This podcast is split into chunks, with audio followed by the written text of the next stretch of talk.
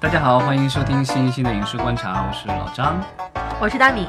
大家好，我是石溪。好，今天我们聊一个比较劲爆的新闻，但是这个其实跟我们之前聊过的有一些类似的新闻有一类似的地方。就是我们中国的演员又又又又出事儿了，影响了某电视剧。这个我觉得中国演员和韩国总统是都是非常危险的工种。没有，我们还有狗也是非常危险的。哎，这个就是一会儿再说，一会儿再说哈。我们这期其实不是聊八卦，因为这个新闻其实出来几天，也网上有很多八卦消息哈。对，就是高云翔在海外拍戏，在澳洲，就是因为涉嫌到可能有性侵，嗯然后被警察局带走了。嗯，对，然后现在在当地的这个法院就扣押当中，然后据说是在四月六号要开庭审理。嗯，这个真相是怎么着？我们其实不说啊，就因为他是他是明星八卦嘛，嗯我们都是很厌倦八卦的人。对我们不是八卦类节目，对对对，就娱乐性特别差的一款节目。明明刚才在外面，老张还在八卦说他性侵的到底是男的还是女的，这段一定要掐掉。进来就说我们不是八卦的节目，你好虚伪啊，老我们张。我们我们我们可以私底八卦，这说明什么？说明我们老张根本就不看花边新闻。因为花边新闻明显写了他是性侵的是女子。对，那其实我们想说的是，就是这个明星又出事儿了，然后他直接影响了他的这个公司。就是对，其实因为高云翔这次在澳洲，其实在拍唐德的一个投资的一个电视剧叫《阿那亚恋情》，哎，然后这部电视剧本来已经拍完了，然后可能进入后期了，但是呢，因为这个事情出来以后，这部电视剧有可能就得延播了。嗯，另外，他还主演了一部更劲爆的这个电视剧，这部电视剧已经被延了好多次了，就之前叫那个八清传吗？对《八星传》，它原来是叫呃《赢天下啊，》，对，然后后来就是赢天下呀。对，然后后来因为各种原因，不知道为什么，然后由范冰冰主演的嘛，哎然后也是制嗯制片人，然后这部就变改成了《八清传》，然后本来以为可能年后或什么时候会择机而上，对吧？但现在因为男主角男一号出了这种事情，所以目前来说不是很明朗，可能要等开庭审理完了以后，到底他有没有事儿，才能够决定最后这个剧能不能播了。对，就反正因为这件事儿啊，虽然说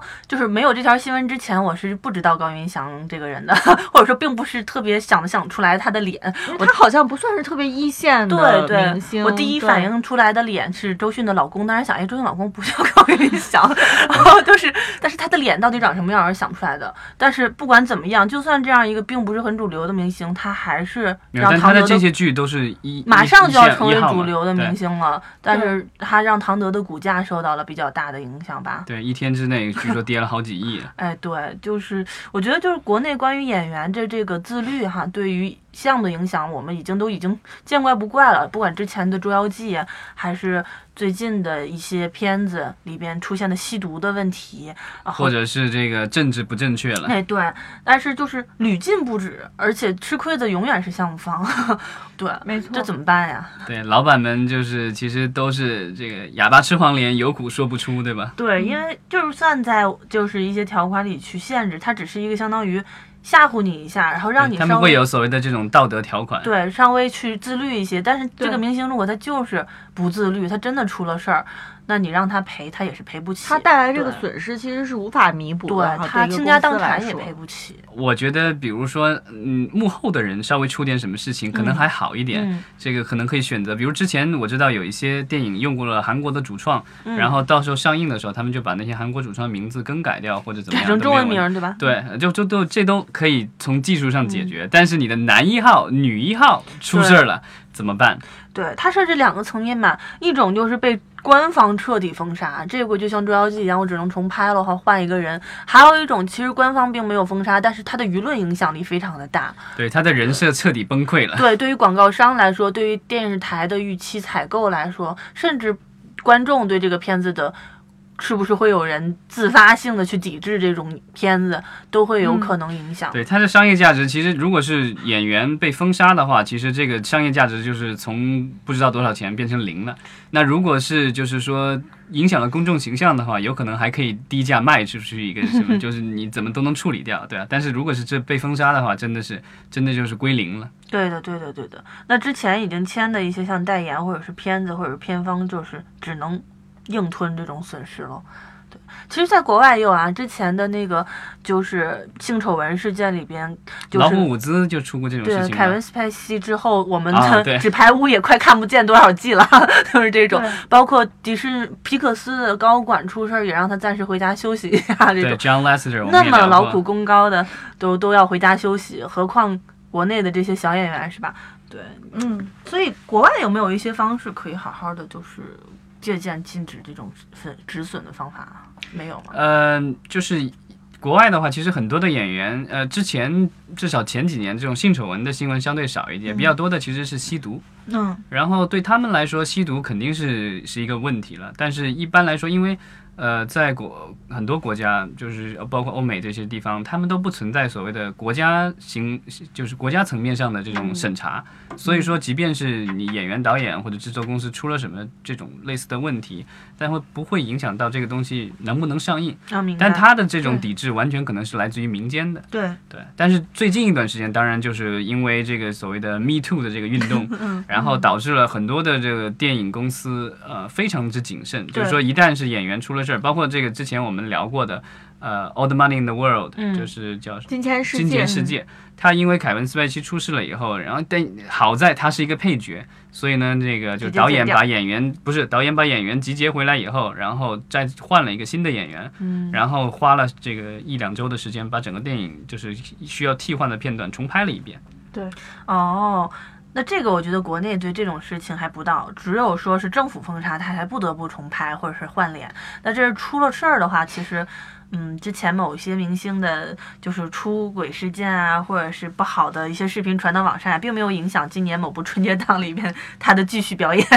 对，对啊，这个东西就是说，嗯，我觉得就是在咱们国家，就基本上只要是政府不禁的话，哎，所以对在也硬还好着头皮。上。对对对，但是在在美国的话，你政府禁基本上不大可能，但主要是靠舆论。你这个他们这个就是影片不能上映，最极端的其实是前几年索尼的那个就是爆发了那个就是被入侵、被北、被北朝鲜入侵的那个事情。嗯，然后当时因为就是因为是一部影片引发，就是他们当时拍了一部电影，对吧？这个国内可能大家都网友也看过，叫《刺杀金正恩》，对吧？对，这个名字可能比较敏感，可以逼掉。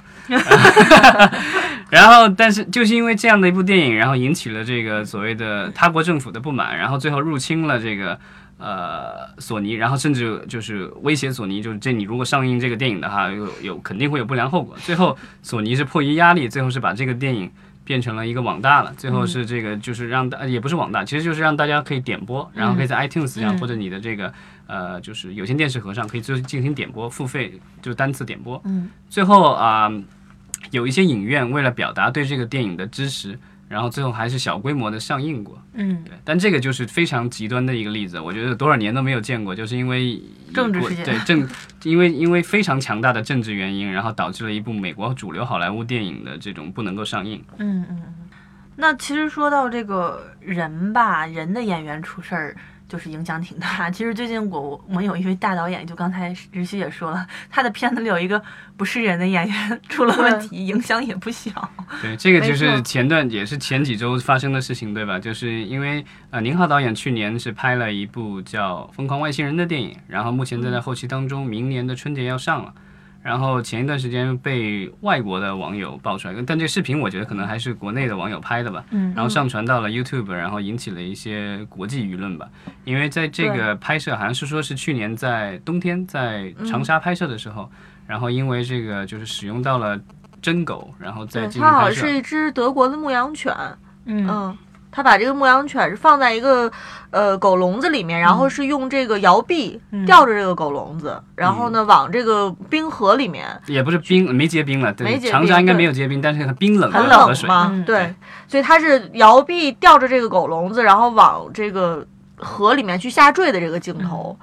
然后说，可能在这个过程当中呢，他后来这个呃宁浩这边发出了一个官方的声明，是不慎这个狗有掉到河里的这个情况。嗯嗯但是其实，呃，我觉得他那个声明有一点牵牵牵强，嗯其实他还是没有符合咱们这个国际上很多就是动物保护保护协会的这个标准哈。因为你把一只狗放在笼子里面，在那个摇臂上嗯甩来甩去的，其实是挺危险的，而且对可能对那个狗的打击，我估计也挺大的。就是其实嗯官方他们也做了回应了，其实说因为当时是不慎落水，然后对狗造成了一定的伤害，然后最后他们因为这个镜头实在没有办法完成啊，然后最后好像是用 CG 去替换的。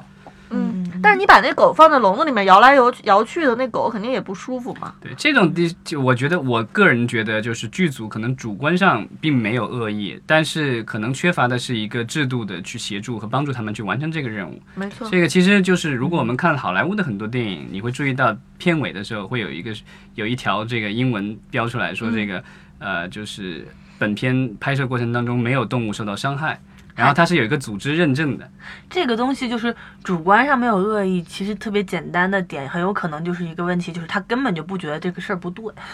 你 明白吧？对，对但是没有，就是你你如果有这种制度，因为这个美国它是有一个专门的组织叫 American Humane Association 美国人道协会，它就是它的一个任务就是说监督影视剧制作过程当中，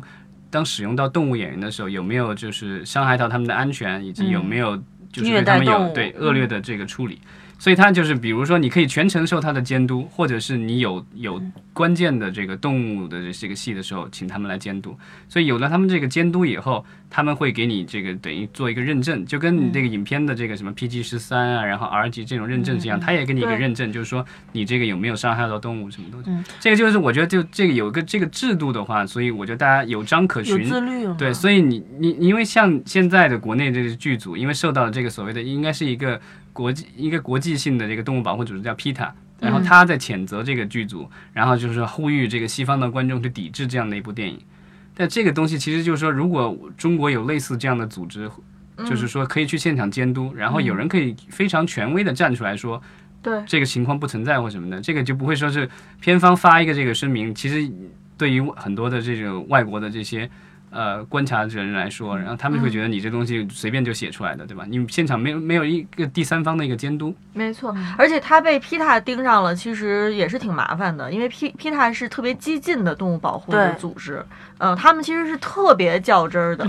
嗯，对啊，这个就是之前我也听说过，说国内有电影，然后要去海外上映，然后那个电影里面可能有很多的马的戏，然后有马也被摔了或什么的。那这样的，其实在国外会上映的时候，可能会有一些动物保护组织会会有一些意见去。抗议，对，嗯那这个最后片方就给出来的解决方案就是说，告诉这个国外的发行商，就说我这些马都是电脑做的 CG，绝对没有马受到伤害。所以说，现在也就是国内的片子，它如果就是要往海外推广的话，还是要很谨慎注意这些事情的，对吧？尤其是你要上院线吧，我觉得如果你只是发碟或者在只数字发行的话，可能还好一点。但你要上到院线的话，就是如果有特别明显的这种就是虐待动物的这种行为的话，有一些影院甚至会主动抵制的。但是在国内，如果这片子说我就是要在国内上，其实他也就并不是很注意这些事情喽。对，在国内，但是这两年其实也有一些，我觉得有一些不嗯新的进展吧。因为现在，尤其是在城市里面，大家养宠物的人越来越多，所以其实你你有没有注意到，在北京这座城市，吃狗肉都已经变成很难的一件事情了。我们没有提倡吃狗肉啊，我并不是说有没有提倡，但是我是说，大家可能对保护动物这件事情越来越关注了。就是说，呃，尤其是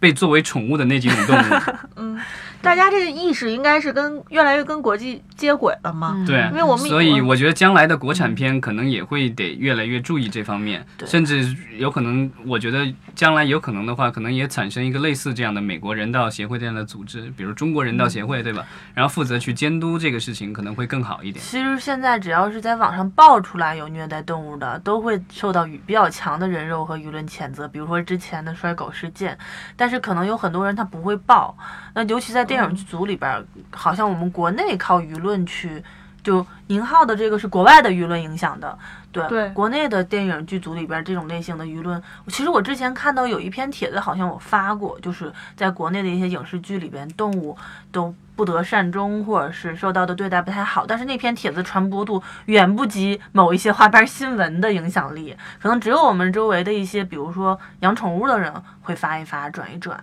这种，但是很多人还是并不关心这件事情的。它达不到一定的体量和声量，你很难用舆论去反反哺到，就是影响到一个就是片子电影从业者的自律。对，嗯对，但是这个可能就是我觉得，但是慢慢的，我觉得将来可能会是就跟之前就是美国的这种 性侵的这种一样的，之前发生了那么多年，其实大家也没有那么重视，但是突然一下因为一个是转折性的事件，嗯嗯然后大家突然一下就是顿时意顿时觉悟上来了，然，后这个事情就变得很侵是由于严重了。女权主义者的这个就势力的崛起 导致的。对，那嗯爱爱护动物、保护动物，就是呃人们的这个联合，可能也需要一定的时间，或者是大家需要团结起来去形成一个势力。对嗯，而且我觉得其实电影工作者的确是要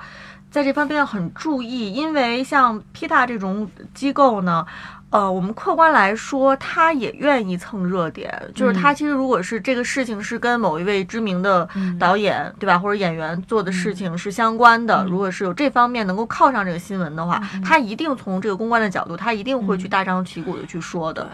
嗯。其实换句话来说，就是我们原来并不关注这种动物在电影里，是因为我们把它都当成一个道具，它可能都是服化道组去弄来的一个东，西。现在属于演员。现在人家是属于签约的演员，甚至其实，在国外还有动物经纪公司呢，动物演员经纪公司，对对吧？对他们有专门的公司，然后负责在其实嗯不光是在美国，就是在全世界各地剧组，他们都可以提供这专门的动物演员，然后他们会提供这些动物以及驯兽员。对对，都是有驯兽员陪同的。那国内可能我知道的就是狗会有一些哈，但是其他的动物可能就是，比如说我要有一只鸡，我可能就随便在菜市场 买只鸡就过来拍了，这个其实可能就杀了吃了。对美国电影拍摄的时候，就会有一个比较麻烦的地方，比如说他们就是要展现有动物被杀，以及或者是嗯展现动物尸体的时候，这个就很麻烦，尤其是你要在解剖或什么的。他们嗯比如说之前我看到过，就是。呃，好像有一有一个电影里面有一头鹿要被杀掉或什么的，它整个道具组，然后等于是用用用材料做了一个假的鹿出来，嗯然后内脏什么全部得做出来，